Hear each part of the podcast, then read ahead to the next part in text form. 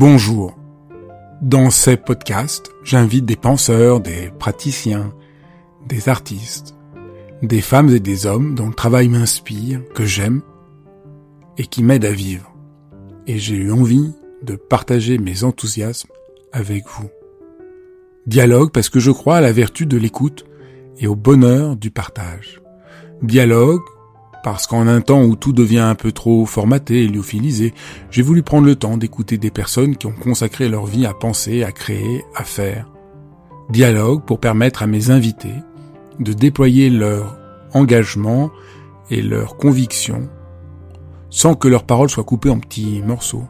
Dialogue pour pouvoir être transformé en les écoutant, transformé par une parole vraie dans ce numéro exceptionnel de dialogue, je rencontre Lise Bourbeau. Ah, c'est vraiment extraordinaire, Lise Bourbeau. C'est vraiment un auteur tout à fait singulier, qui a un ton, une écriture, une approche qui ne ressemble à personne d'autre. Non seulement parce qu'elle est euh, québécoise avec son accent, son approche, sa manière de, son humour tout à fait singulier, mais son propos qui, est vraiment euh, manifesté dans les cinq blessures qui empêchent d'être soi, a changé la vie de centaines de milliers de personnes. Dans la première partie de notre rencontre, vous allez euh, découvrir ou redécouvrir les cinq blessures. Bonjour Lise, je suis vraiment très content de pouvoir euh, partager ce moment avec toi. Euh, ton livre, Les cinq blessures qu'empêche d'être soi, c'est le livre qui a eu le plus d'impact, le plus de succès, un auteur euh, francophone. C'est euh, euh, très impressionnant comment il aide la vie de, centaines de milliers de personnes. Mm-hmm. Peut-être on pourrait commencer, avant qu'on d'explorer peut-être un peu ton comment tu en es arrivé là, quelles sont ces cinq blessures et pourquoi c'est tellement précieux, aidant, éclairant dans nos vies de les comprendre? Mm-hmm. Alors, les cinq blessures, c'est le rejet, l'abandon, l'humiliation, la trahison et l'injustice. Alors, ça veut dire que quelle que soit l'émotion ou le problème ou la douleur qu'on vit dans nos relations ou avec soi-même, on peut toujours le relier à une de ces blessures-là. Et euh, c'est vraiment des blessures de base. Et euh, ce que j'aime de, de, cette synthèse-là, surtout, moi, c'est ça aide à placer les choses. Comme moi, quand j'ai entendu parler de ça pour la première fois, c'était avec John Pierrakos qui en a parlé. C'est un Américain qui est maintenant décédé. Et j'avais fait euh, une petite formation avec lui. Alors, comme moi, avec ma tête à synthèse, euh, chaque fois que j'apprends quelque chose dans un livre ou dans un atelier, euh, je suis toujours portée à prendre ça, puis je mets ça avec ça, puis avec ça, puis avec ça, puis je fais un nouveau produit. Ça, c'est, j'ai appris que c'était un talent. de, faire des, associations comme ça, puis des synthèses.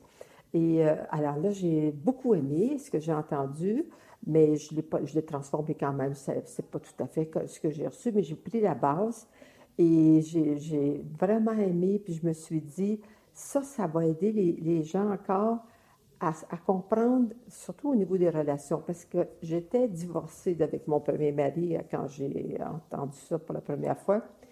Puis là, je disais, oh mon Dieu, je comprends pourquoi il réagissait tant à des choses que je trouvais stupides. Parce que je disais, t'es un grand bébé, euh, pourquoi, tu pourquoi tu réagis comme ça? Ça n'a pas de sens, là. Mais c'est parce qu'il, lui, vivait une autre blessure que moi, je ne comprenais pas, parce que dans cette circonstance-là, moi, cette blessure-là, disons, d'abandon ou de trahison, elle n'était pas touchée. Alors, ça aide beaucoup, beaucoup à, non seulement à ça comprendre nous-mêmes, mais à comprendre les autres, puis à avoir plus de compassion, parce qu'on se dit, il n'est pas en train de dire qu'il m'aime pas. C'est juste parce qu'il souffre. Si, si euh, il dit des choses comme ça ou s'il fait des choses comme ça, c'est juste un souffrant. Donc, ça, moi, ça a été euh, un coup de cœur. Hein, puis, euh, j'ai pris, par contre, peut-être deux ans à à tester ça avec euh, des employés, ma famille, puis, euh, tu sais, à, observer. Puis là, finalement, je me suis sentie euh, dans ma certitude pour pouvoir enseigner tout ce que j'avais découvert. Si on essaye de, vraiment de résumer, au fond, nous avons plein de souffrances et de blocages dans nos vies, comprendre que ça vient d'une blessure qu'on a eue très tôt dans notre vie permet enfin de comprendre ce qu'autrement on a du mal à comprendre. Et donc aussi bien pour nous que pour les autres. Donc c'est mm. enfin éclairant. Est-ce qu'on pourrait euh, donc un peu les, détailler? Ben, La blessure de rejet, c'est la première. Oui, euh, c'est la plus importante parce que je les, je les donne maintenant par ordre chronologique, c'est-à-dire euh, à mesure qu'elles sont éveillées. Donc, la blessure de rejet est éveillée, la première, même à l'état fœtal. Et déjà, le, bébé, il sent rejeté. parce que le rejet, c'est comme toutes les blessures, c'est pas ce que l'autre fait, c'est nous autres, notre interprétation. On dit, ah, ça y est, si la maman a dit, ah, je sais pas que j'ai pensé de devenir enceinte, ça y est, elle ne veut pas. Tu sais, le, bébé, déjà, il commence à se sentir rejeté. Elle, fait juste parler d'elle, qu'elle elle, trouve ça difficile de porter un bébé. Elle dit, dit pas qu'elle rejette son bébé, tu sais, c'est, c'est comme ça toute notre vie. Hein. Fait que c'est le, la blessure de rejet est aussi est activée par le parent du même sexe. Donc, si c'est là, par exemple, c'est une petite fille, elle vivrait du rejet. Puis là, si son papa, lui, veut pas avoir d'enfant, puis même il quitte, il quitte sa maman qui est enceinte parce qu'il n'a pas, pas envie de, fonder de famille, elle, elle va vivre l'abandon. Elle ne vivra pas du rejet. Fait que la blessure d'abandon est, activée par euh, euh, le sexe opposé. Alors, le sens de rejet, c'est très originairement, on sent que on est rejeté et que le parent nous dit au fond, on croit que le parent nous dit qu'il ne veut pas de nous. C'est ça. Mais pourquoi ça fait si mal? C'est parce que la blessure de rejet touche notre être. C'est pas ce qu'on fait, c'est ce que nous sommes. On pense qu'on n'est rien je vaux rien, tu sais, je suis rien. Ils vont souvent dire ça avec, quand on est de la blessure, c'est ça, je suis nul, c'est ça, je suis rien. C'est comme tu me traites comme si j'étais, euh, un meuble dans la maison. Ça, c'est le, le rejet. Et donc, les gens qui se sentent souvent ont le sentiment de ne pas compter, euh, de ne pas avoir de place, de ne pas être. Ça vient souvent de la blessure, de, rejet, qui est réactivée. Et ils sentent la blessure de rejet sans forcément, sans en général sans rendre compte, mm. qui fait qu'ils essayent de trouver une solution à mm. leur problème. Ça ne marche pas parce que leur vrai problème n'est pas là où ils croyaient. Oui, puis tu vois, ces gens-là, ils vont penser que c'est parce que l'autre s'occupe pas assez d'eux. Euh, au départ, les parents sont très occupés. Bon, ça y est, ils veulent pas de moi. Mais c'est jamais ce que l'autre fait qui active la blessure de rejet. C'est toujours nous autres mêmes qui euh, agissons, puis réagissons de cette façon-là parce qu'on se rejette au départ. Parce que les autres, on, perçoit que les autres nous rejettent au même degré qu'on se rejette. Fait que si je vis du rejet avec plein de monde dans ma vie, c'est parce que c'est moi qui me rejette beaucoup, beaucoup.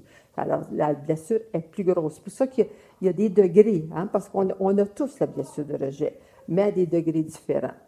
Peut-être il faut expliquer, pour qu'on comprenne bien ce que tu dis, le grand principe du miroir, c'est-à-dire quand je me sens rejeté, quand je crois que c'est l'autre qui me rejette, c'est moi-même qui me sens rejeté. Et là, il y a, une, il y a, toujours une forme de miroir que tu, mets, que tu montres à jour. Est-ce que on peut peut-être expliquer ça parce que c'est très surprenant. Oui, ben, c'est ça.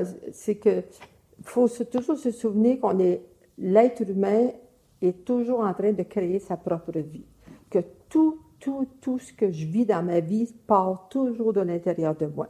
Donc, si quelqu'un me fait euh, du mal, je crois qu'ils me font du mal, ou il y en a qui vont vraiment me faire du mal. Il y en a qui peuvent m'attaquer ou euh, me voler, ou enfin.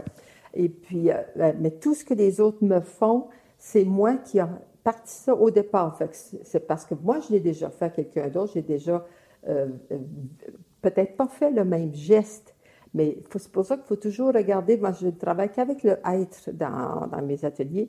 Fait que tu te sens comment, puis tu juges l'autre d'être quoi quand il t'a fait ça. Là, ben, je, le juge d'être irrespectueux, je le juge d'être injuste. Bon. Alors ça, c'est parce que toi, tu es injuste envers toi-même, puis tu es injuste envers d'autres personnes. C'est pour ça que tu t'attires tout le temps des gens qui vont être comme ça avec toi pour que tu arrives à te regarder, puis à, à reconnaître que toi aussi, tu es une personne humaine, puis toi aussi, tu es comme ça des fois, tu sais. Parce que c'est je pense que le plus gros problème, c'est que les gens, ils ne savent pas pourquoi ils sont sur la planète Terre. On a tous la même raison d'être. On est tous ici pour se vivre l'expérience d'être humain. C'est notre âme, elle revient, là, elle prend un corps pour vivre l'expérience d'être humain dans l'acceptation. De, se donner le droit d'avoir des hauts, des bas, des talents, des qualités, des, des, faiblesses, des forces.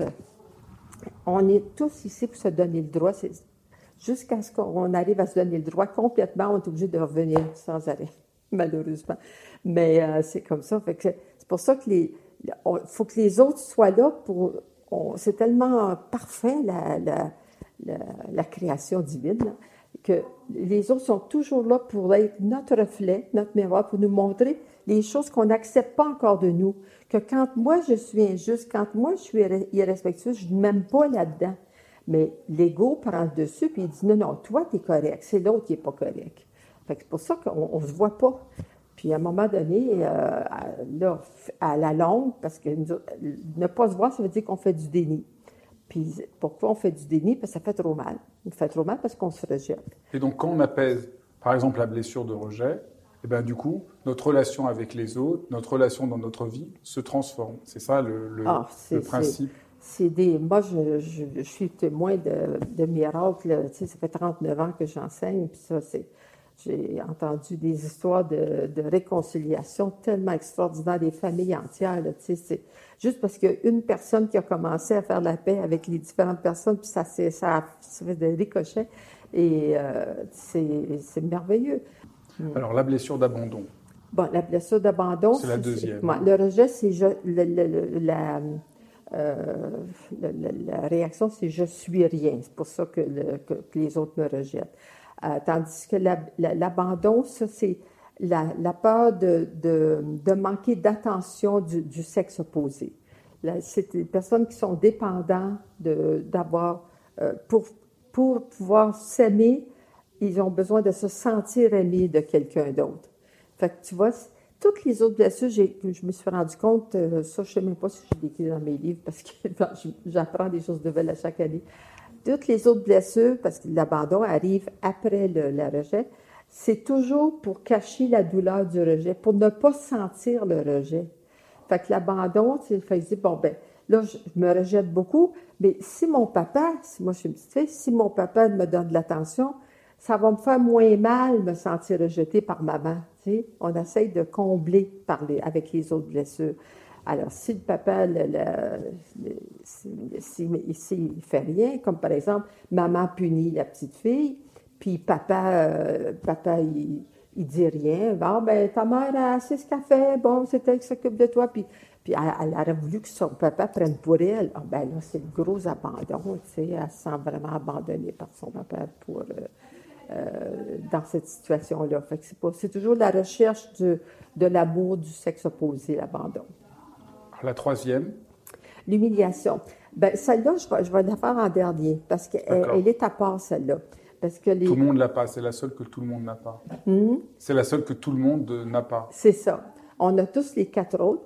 Alors, dans le rejet, vers l'âge d'à peu près de, de 5-6 ans, là, ou ça peut être plus jeune, maintenant c'est plus jeune avec les enfants nouveaux, euh, là, on développe la blessure d'injustice. Alors, la blessure d'injustice, ça veut dire c'est encore plus fort pour cacher le rejet. Parce que le rejet et l'abandon, c'est des, des, euh, blessures qui sont plus euh, passives. Tu sais, ça se passe tout à l'intérieur de nous. Le rejet, il ne se mettra pas à crier puis à, faire des colères.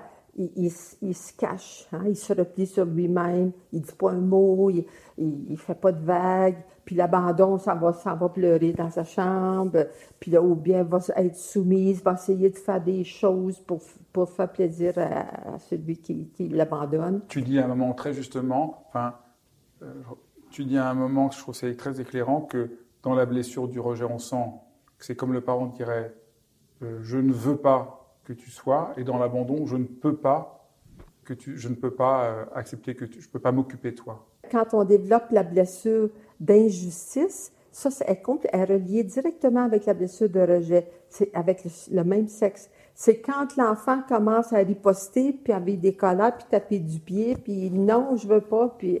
Je trouve c'est injuste que je sois rejeté, c'est ça. Je trouve que c'est injuste que je sois rejeté, donc c'est plus...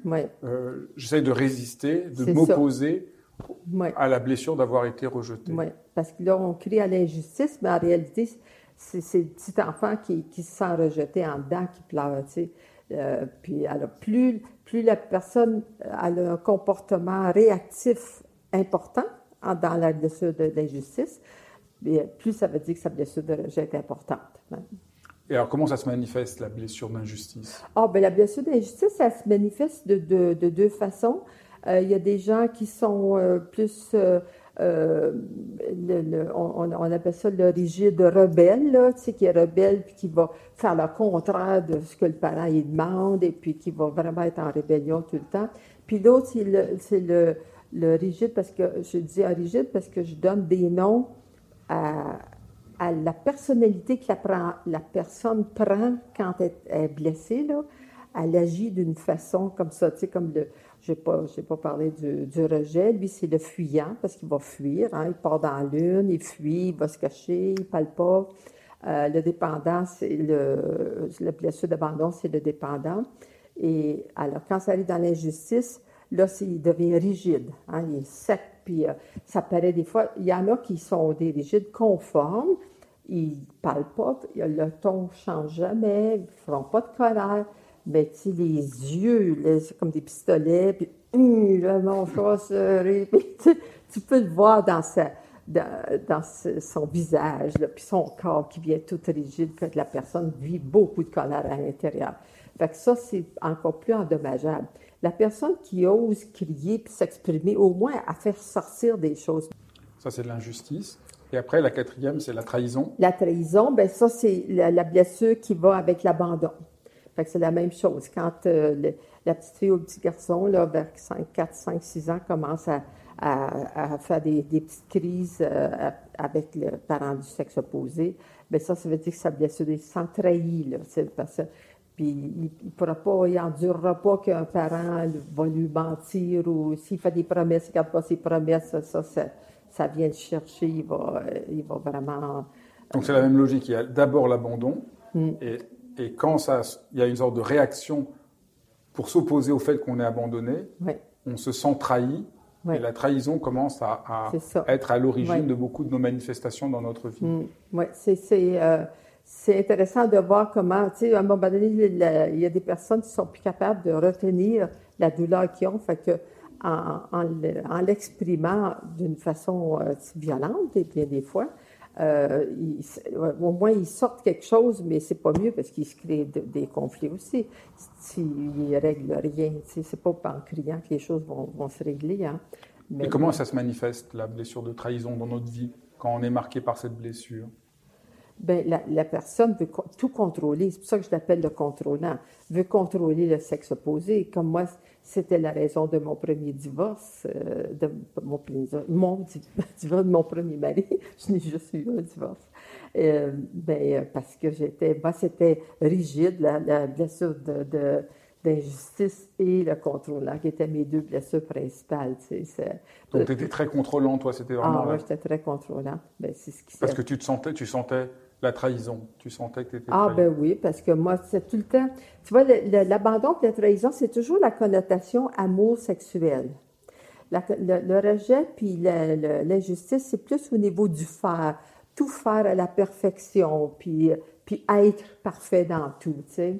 Puis, euh, alors, c'est pour ça que avec, le, avec euh, mon, euh, mon Dave, mon premier mari, c'était tout le temps je comprends pas, tu me dis à journée longue combien tu mènes, là, puis tu sais que si tu nettoyais le garage ou si tu faisais le gazon ou si tu ramassais tes vêtements, tu me ferais tellement plaisir. Pourquoi tu ne le fais pas?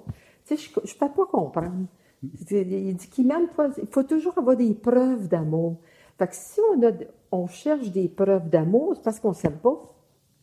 Fait que tu vois, ça cache aussi la blessure de rejet. Parce que tout ce qu'on vit avec le sexe opposé, là, ça, ça, fait aussi vivre le rejet et l'injustice. On vit les quatre blessures quand, quand, on vit quelque chose avec le sexe opposé. Alors, chacune des blessures conduisent notre vie, orientent notre vie sans qu'on s'en rende compte. C'est mm. tout l'enjeu de ton livre, c'est de nous aider à nous en rendre compte pour voir quel est notre vrai problème. Et, comme tu l'as un peu dit, il y a à chaque fois une sorte de, masque. Ouais. Et donc, euh, on ne sent pas la trahison, mais on est contrôlant parce qu'on ne sent pas la blessure de trahison. Oui, parce qu'on ne veut pas le voir. C'est notre ego là, qui prend le dessus. Chaque fois qu'on on, on réagit à quelque chose plutôt que d'accepter que les choses se passent comme ça dans le moment, euh, c'est parce que l'ego vient de prendre le dessus. C'est comme si on se laisse envahir par une autre personnalité. Hein? Donc, reprenons. Donc, on a dit, la première blessure, c'est le rejet et on devient le fuyant. Pourquoi le, le, le fait d'être rejeté fait, fait de nous, fait qu'on soit fuyant? Ben, c'est parce que le, la blessure de rejet fait tellement mal que on, veut pas, c'est la, blessure qu'on ne veut absolument pas sentir. Donc, en fuyant, euh, en fuyant, euh, dans, fuyant visiblement, là, je prends la porte puis je m'en vais quand ça ne marche pas, ou je fuis en pensant à des affaires, on, part dans la lune, ça c'est de la fuite, on fuit dans le travail, on fuit dans l'alcool, la drogue, toutes les, toutes les addictions, les, dépendances, c'est toujours, toujours des formes de fuite. Hein. Par rapport à la blessure de rejet. Toujours la blessure de rejet. Toutes les dépendances, la blessure de rejet. C'est, parce que c'est une fuite pour... pour ne pas supporter, pour ne pas rencontrer le sentiment de rejet. C'est ça. Et on a l'impression que si on va le sentir, mm. ça va être trop dur. Oui. Puis même si une personne, même si une personne a, elle va euh, se saouler là, parce qu'elle vient d'avoir une grosse dispute ou son conjoint vient de partir. Elle va peut-être penser qu'elle se saoule parce qu'elle vient de vivre une trahison, l'autre est partie. Mais non, pour se, saouler, c'est parce qu'elle veut s'endormir, elle veut plus, elle veut plus euh, tolérer, elle peut plus tolérer sa, sa douleur. Puis là, cette douleur-là, c'est la douleur du rejet. Parce que c'est en dedans, au plus profond derrière la trahison, c'est ben, c'est pour ça, s'il ne m'aime plus, là, il choisit quelqu'un d'autre à ma place, euh, ben, c'est parce que je suis rien. la blessure euh, d'abandon, elle, euh, son, son, disons son, son masque, c'est la dépendance. Oui. Est-ce que tu peux expliquer ben, pourquoi? La, personne qui, qui veut pas, qui a absolument besoin d'attention du sexe opposé, va tout faire, va endurer même de se faire battre, va se faire, de se faire amoindrir par l'autre, va endurer plein de choses pour ne pas qu'on le laisse. Ils, ont beaucoup de difficultés à vivre seuls sans... Parce que la, peur profonde de celui qui a la blessure d'abandon, c'est la peur de se retrouver seul. Et donc, plutôt que de se sentir seul, il accepte d'être maltraité. Il préfère être dépendant à tout prix plutôt que de... C'est parce qu'il ne sait pas comment s'aimer, parce qu'il se rejette tellement qu'il se dit, ben, a une autre personne qui est à mes côtés, puis qui qui m'aime assez pour rester avec moi, ben comme ça, je ne dois pas être si pire que ça. Tu sais, c'est comme, c'est toujours pour essayer de ne pas sentir la blessure de rejet. C'est vraiment, euh, euh, c'est intéressant de voir toutes les pirouettes qu'on peut faire hein, pour essayer de ne pas souffrir. Alors que si je faisais juste me donner le droit d'être comme ça, puis donner le droit aux, aux autres d'être comme ça, je, je souffrirais beaucoup moins. Puis ça, c'est très difficile à expliquer ça parce que c'est une donnée spirituelle, l'acceptation, aller avec les choses, se donner le droit d'être des humains avec des faiblesses, avec des manques.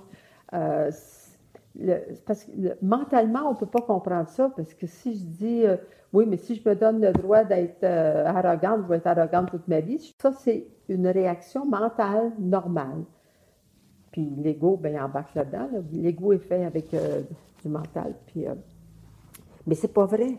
Parce qu'au plan spirituel, c'est plus tu te donnes le droit d'être quelque chose que tu ne veux pas être, plus tu deviens ce que tu veux être. Mais ça, il faut le vivre. Tout, tout ce que j'enseigne au niveau spirituel, il faut le vivre pour savoir que ça marche. L'injustice, euh, le masque, c'est le je deviens rigide. Le rigide, oui. Oui. Est-ce que tu peux expliquer euh, le lien entre voilà le pourquoi le fait, euh, l'injustice se manifeste comme rigide. Oui. Ben, quand euh, notre partie rigide, elle veut tout bien faire. pour ça que les gens qui sont obsédés, là, qui, il faut que tout soit fait à la perfection. Ils disent, ben, si j'agis parfaitement, si je m'habille parfaitement, si je parle parfaitement, ben, ils vont peut-être, je vais peut-être être, quelqu'un de bien, puis ils vont m'aimer plus, Et quel rapport avec le, le fait de sentir que c'est injuste? Ben, parce que c'est impossible qu'une personne peut tout faire parfaitement. Tu sais, moi, on, peut, on peut dire à la fin, toute fin, ah, notre, entrevue était parfaite. Ah, ça c'est bon, hein, c'est parfait. tout à coup, quelqu'un la, regarde, dit, ben là, tu aurais dû faire ci, tu n'aurais pas dû faire ça, tu n'aurais pas dû dire ça. c'est jamais parfait parce qu'on a tous une, idée euh, personnelle de, la perfection au niveau physique, au niveau du faire. C'est impossible d'être parfait dans le faire. la seule chose qui est parfaite, c'est la, création divine qui est parfaite, l'être qui est parfait. Alors après, on a dit qu'on gardait la dernière blessure. l'humiliation. Alors l'humiliation, c'est, elle, ne touche pas nos relations. L'humiliation, c'est notre relation avec Dieu avec, bon, on peut, on peut nous autres, on l'appelle Dieu, mais euh, dans, que ce soit n'importe quelle religion ou n'importe où, euh, c'est avec cette euh, présence divine, une présence supérieure. c'est comme si on est indigne. Il faut être des bonnes personnes parce que c'est comme si, je n'ai pas déjà entendu dire ça, toi, l'œil de Dieu qui nous, qui surveille. C'est comme s'il y avait toujours l'œil de Dieu qui est en là, qui les regarde, puis qui, sont, euh, euh, qui, qui, les affectent. Et puis eux autres, ces personnes-là, la blessure d'humiliation, c'est chez des gens qui sont venus dans cette vie-ci pour se donner le droit d'être sensuels, d'aimer la sensualité. Fait que là, pour eux autres, c'est parce qu'ils ont des antécédents religieux très importants, c'est dans d'autres vies. Fait que là, c'est pas correct d'aimer faire l'amour, c'est pas correct d'être euh, gourmand. Tu expliques très bien que souvent, quand on communique à partir d'une blessure, notre demande n'est pas euh, audible pour l'autre. Euh, voilà, je trouve que ce que tu as fait, c'est pas juste, tu n'aurais pas dû faire ça. Tu donnes l'exemple dans, dans, ton livre de, de, une femme qui attend son mari, qui travaille, qui vient jamais, qui, on ne sait jamais quand il rentre à la maison.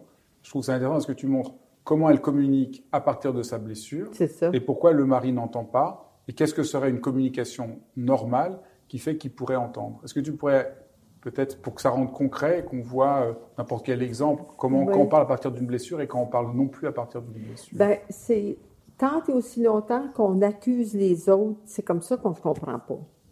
Tandis que si, moi, si je dis, ben là, de chez lui, là, je, vraiment, je me sens mal parce que moi, avec ma blessure d'abandon, là, je, euh, le fait que tu m'appelles pas, puis tu arrives en retard, tu s'occupes pas de moi, là, je, suis, en train de penser que tu m'aimes pas. Là. Je sais, ça m'appartient. Ben, ça dit des choses comme ça. Ça va dire, ben voyons, chérie. Puis il va se mettre à rire parce qu'elle prend sa responsabilité. Tu sais, elle, elle sait que ça vient d'elle, sa réaction. Puis, fait que lui, c'est pour ça qu'au départ, elle ne sait pas comment faire ça. Fait que au départ, Là, ça, ça va peut-être créer une dispute entre les deux parce qu'elle l'accuse, puis lui, il dit euh, J'ai essayé de t'en rejoindre, t'as pas répondu, puis euh, ben oui, mais je, vivais dans une urgence. Bon, en fait, puis là, c'est, les deux euh, s'entendent pas. Mais c'est à force de vivre ces choses-là qu'on doit s'arrêter puis dire ben ça marche pas cette façon-là, on s'entend pas. Quand je lui reproche des choses, ça empire la situation. Quoi d'autre je pourrais faire pour améliorer? C'est ça qu'on doit faire. C'est la responsabilité de chaque personne. Donc les cinq blessures, au fond, comprendre les cinq blessures, c'est aussi apprendre à pouvoir communiquer envers l'autre en arrêtant de lui faire des reproches ben qui ne font que ben mettre de l'huile sur le feu pour entrer dans une ben communication plus sincère. C'est pour ça que moi je dis que si j'avais su ça avec mon premier mari, c'est sûr qu'on n'y aurait jamais eu de, divorce parce que j'aurais su dire parce que je l'ai vécu avec l'autre 35 euh, ans, avec le deuxième, puis euh, c'est que du bonbon, que du bonheur, parce que on, est. Ah, puis, puis, lui, il connaissait rien de ça, là, mon mari Jacques, tu l'as connu, Jacques.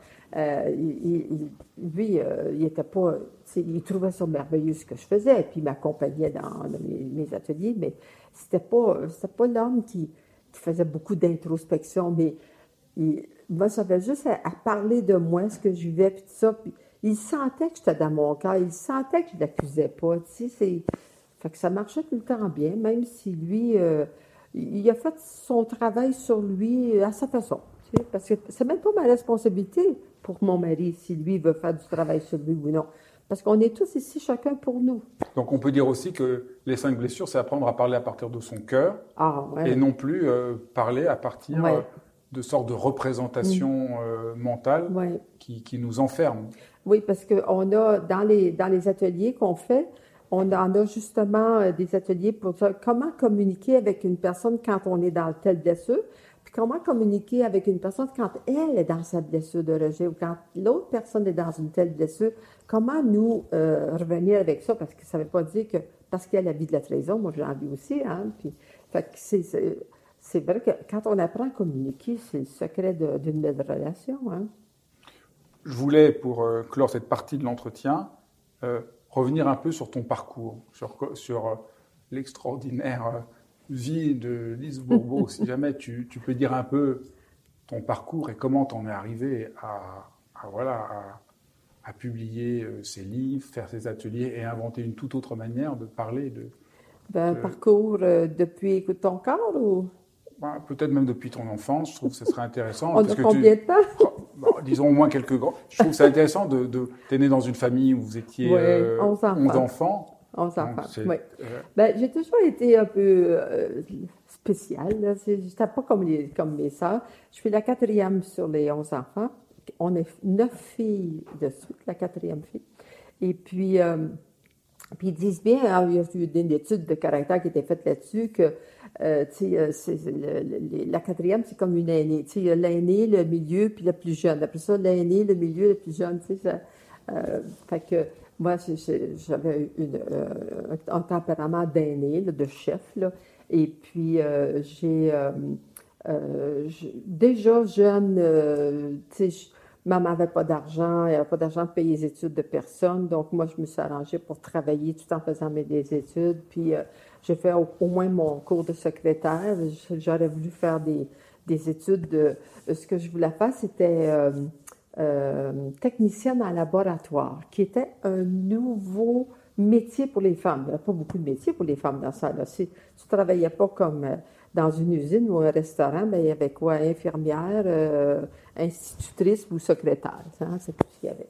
Et puis, alors, tous les autres métiers, je ne pouvais pas les faire parce que s'il on n'enseignait pas ces métiers-là dans le petit village où, j'étais, mais il y avait le cours de secrétaire. Et puis, euh, alors, c'est comme ça que j'ai commencé à travailler. Puis après, ça n'a pas été long que je suis déménagée à Montréal. J'ai réussi à avoir maman qui m'a permis de déménager dans la grande ville. Je suis contente. Fait que, vous voyez, j'ai été la première à partir de la maison aussi. J'étais toujours assez battante et puis euh, fonceuse, puis ça va, j'ai toujours su faire mes demandes parce que quand j'avais quelque chose en tête, c'est ça que je veux, puis je vais l'avoir. J'ai réussi à l'avoir. Et puis, euh, c'est comme ça. Puis j'avais l'âge, j'avais peut-être 25 euh, ans, j'étais mariée, j'avais déjà deux enfants. Puis quand j'ai entendu parler pour la première fois de, de la réincarnation, puis j'ai été puis j'ai commencé à travailler dans le domaine de la vente. Puis là, il nous disait de lire des livres de pensée positive. Et puis, euh, Joseph Murphy, qui était mon premier livre. Ah, on fait longtemps, là. Hein? Et tu étais, vendeuse, et tu étais une vendeuse exceptionnelle. Ben, exceptionnelle, ça, c'est... Ben oui, au bout de... Au bout de C'était pour Tupperware, c'est ça? Oui, Tupperware. Et tu étais une des, voilà, une des vendeuses les le plus... numéro un du Canada des États-Unis. J'ai développé une grosse équipe, puis on battait tout le monde. Je disais, mon Dieu, mais que font les autres? Il me semble que je fais juste faire mon travail. Tu sais, moi, mon, mon, mon plaisir personnel, c'était de, de, battre mon propre record. Fait en allant, en me battant toujours à chaque mois toutes mes, mes les ventes personnelles et les ventes de mon équipe, ben, ben là, je, dépassais tout le monde, puis j'étais même surprise. C'était pas mon but de, de, devenir numéro un, mais ça s'est fait tout seul. Donc, tu avais lu euh, La pensée positive, Murphy, tout ça, et étais un peu, il y a un truc qui, qui t'allait pas. quelque chose que tu non, sentais. parce que la pensée positive, c'était du contrôle que je faisais. Parce que j'étais, euh, j'étais bonne, hein, je te dis, je me guérissais avec la pensée positive. Mais, euh, puis, je réussissais, euh, si j'avais une dispute avec mon mari, puis je m'en, là, fallait que j'aille faire une présentation à domicile de Tupperware. là, je me, je me conditionnais dans l'auto, je suis calme je suis calme, je faisais de bonne respiration. Tu sais, je me conditionnais pour être positive, pour être euh, de, bonne humeur. Là, toute la soirée, c'était bon, mais je revenais le soir après, après le, à, chez moi. Aussitôt que je voyais mon mari, je voulais sauter dessus. Encore, tu vois, je n'avais pas rien réglé. Fait que la, pensée positive, pour moi, c'est assez bon, la pensée positive, mais c'est ponctuel. C'est juste, tu sais, comme quand je vais chez le dentiste, pendant qu'il me joue dans la bouche, là, Là, je commencer à imaginer que je suis sur le bord de la mer avec la belle température. je, fais de la pensée positive. Je me programme pour pas sentir ce qu'il fait. Et puis, euh, ben, ça, ça, règle pas des problèmes, la pensée positive. Pour moi, c'est mettre le couvercle dessus, bien souvent. Fait que, qu'au bout de. Quand j'ai vu que mon mari, j'arrivais pas à le changer, euh, je trouvais qu'il était un mauvais exemple pour euh, ses fils. Ah, il y avait tous les défauts, hein. Aujourd'hui, je donc, donc, donc, tu voyais que ça ne résolvait pas. Et donc, tu es parti en quête de quelque chose qui aiderait en profondeur les êtres humains à guérir de ces malentendus et de ces souffrances, de ces angoisses, de ces peurs. Et c'est comme ça que tu as, peu à peu découvert les cinq blessures. C'est une, une, fois, une fois divorcée, je me suis retrouvée seule, que là, tout à coup, l'univers, tu vois, fait bien les choses. Euh, une amie m'invite à aller faire un atelier, quelque part, une conférence. Là, puis là, ça t'as plus les mêmes affaires. C'est pas juste la pensée positive. Parler de responsabilité. Ah là, là, j'ai, là, j'ai éclaté. Là, j'ai trouvé ma voie. Là, c'est ça que j'aimais beaucoup, beaucoup. Puis euh, là, je dévorais tous les livres. Je faisais plein d'ateliers, des formations partout. Ça, j'étais vraiment très emballée. Puis, euh, par ça, ben, je faisais toujours, je travaillais dans le domaine de la vente. Et puis, mais euh, tout à coup, euh, un jour, j'ai, ce qui m'a vraiment, le, point tournant dans ma vie, c'est que j'ai, pris du poids. Puis, au point qu'il fallait que j'achète des nouveaux vêtements. Je décide de me mettre au régime. Puis, j'aimais pas ça. Donc, j'ai commencé à écrire ce que je mangeais, ce que je buvais. Puis en écrivant ça, puis en regardant le bilan à la fin de la, de la, semaine, tous les jours, comment je mangeais par habitude, parce que je mangeais pour perdre mon poulet, je mangeais, euh, bon, parce qu'on était supposé de manger trois fois par jour, puis euh, là, j'ai vu comment je travaillais, que j'étais toujours dans mes habitudes, puis le bien, le mal, le correct, le pas correct, c'est ça qui dirigeait ma vie. Puis ça, ça a été vraiment des grosses prises de conscience, puis j'ai commencé à, même avec les enfants, s'ils n'avaient pas faim, OK, vous mangerez quand vous avez faim, je vais le mettre dans le frigo, vous irez manger quand vous avez faim. Puis avant ça, c'était interdit de manger entre les repas. C'était au repas qu'il fallait qu'ils mangent. Et puis, euh, même là, les enfants me disaient, je euh, je sais pas ce que tu fais, maman, là, mais arrête pas, hein, parce que c'est beaucoup plus agréable de vivre avec. Et puis, euh, puis moi, ben, j'avais plein de des bobos, hein, bon, mal de dos, mal aux jambes, un peu de, un peu de rhumatisme, des, des, des, crises de fouet, mal à la gorge. Bon, ben, bon ben, tout le monde avait ça dans ma famille, donc je trouvais ça normal. Puis tout à coup, tous mes problèmes de santé ont commencé à partir. Puis euh, j'ai, là, je dis, il, y a, il, y a, certainement un lien avec ce que je fais, ma nouvelle façon de vivre, là, que je trouvais beaucoup plus légère, moins contrôlée, moins rigide. Euh, plus à l'écoute de tes propres besoins, c'est ça, le passage du contrôle à l'écoute de ses vrais besoins. Oui. Puis mes, les, malaises sont partis. Donc, euh, ça, ça a été une autre révélation dans ma vie. Puis c'est après ça que tout à coup, j'étais dans une, une, grande convention de fin d'année dans la compagnie pour qui je travaillais. Et puis, euh, c'était le dernier, le bal de finition. Puis là, j'ai un œil qui m'a.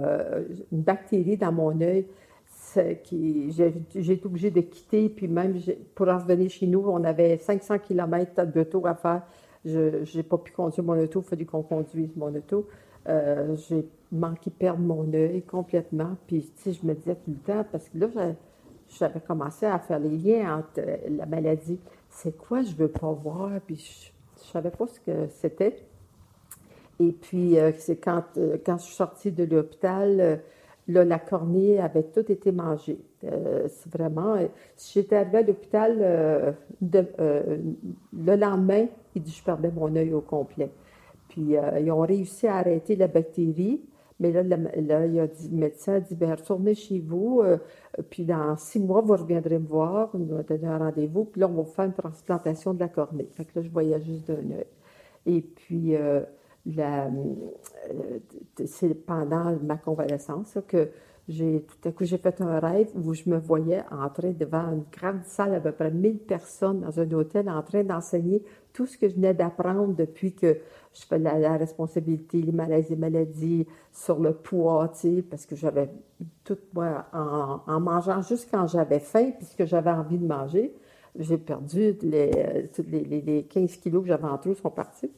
Et puis, euh, fait que je m'ai vue en train d'enseigner ça. Puis, alors, quand je me suis réveillée, j'ai dit, c'est ça que je veux faire, c'est ça que je veux faire. Là, j'ai su que c'était ça que mon corps me disait, que je ne voulais pas voir, que là, j'avais fini ma carrière de vente, puis il fallait que je passe à autre chose. Et puis, euh, quand j'ai vu ça, j'étais tellement confiante, je dis, bon, j'ai plus besoin des médicaments du, docteur, j'ai tout jeté ces médicaments, puis mon corps a tout refait la corne. Ça, je me suis guérie toute seule.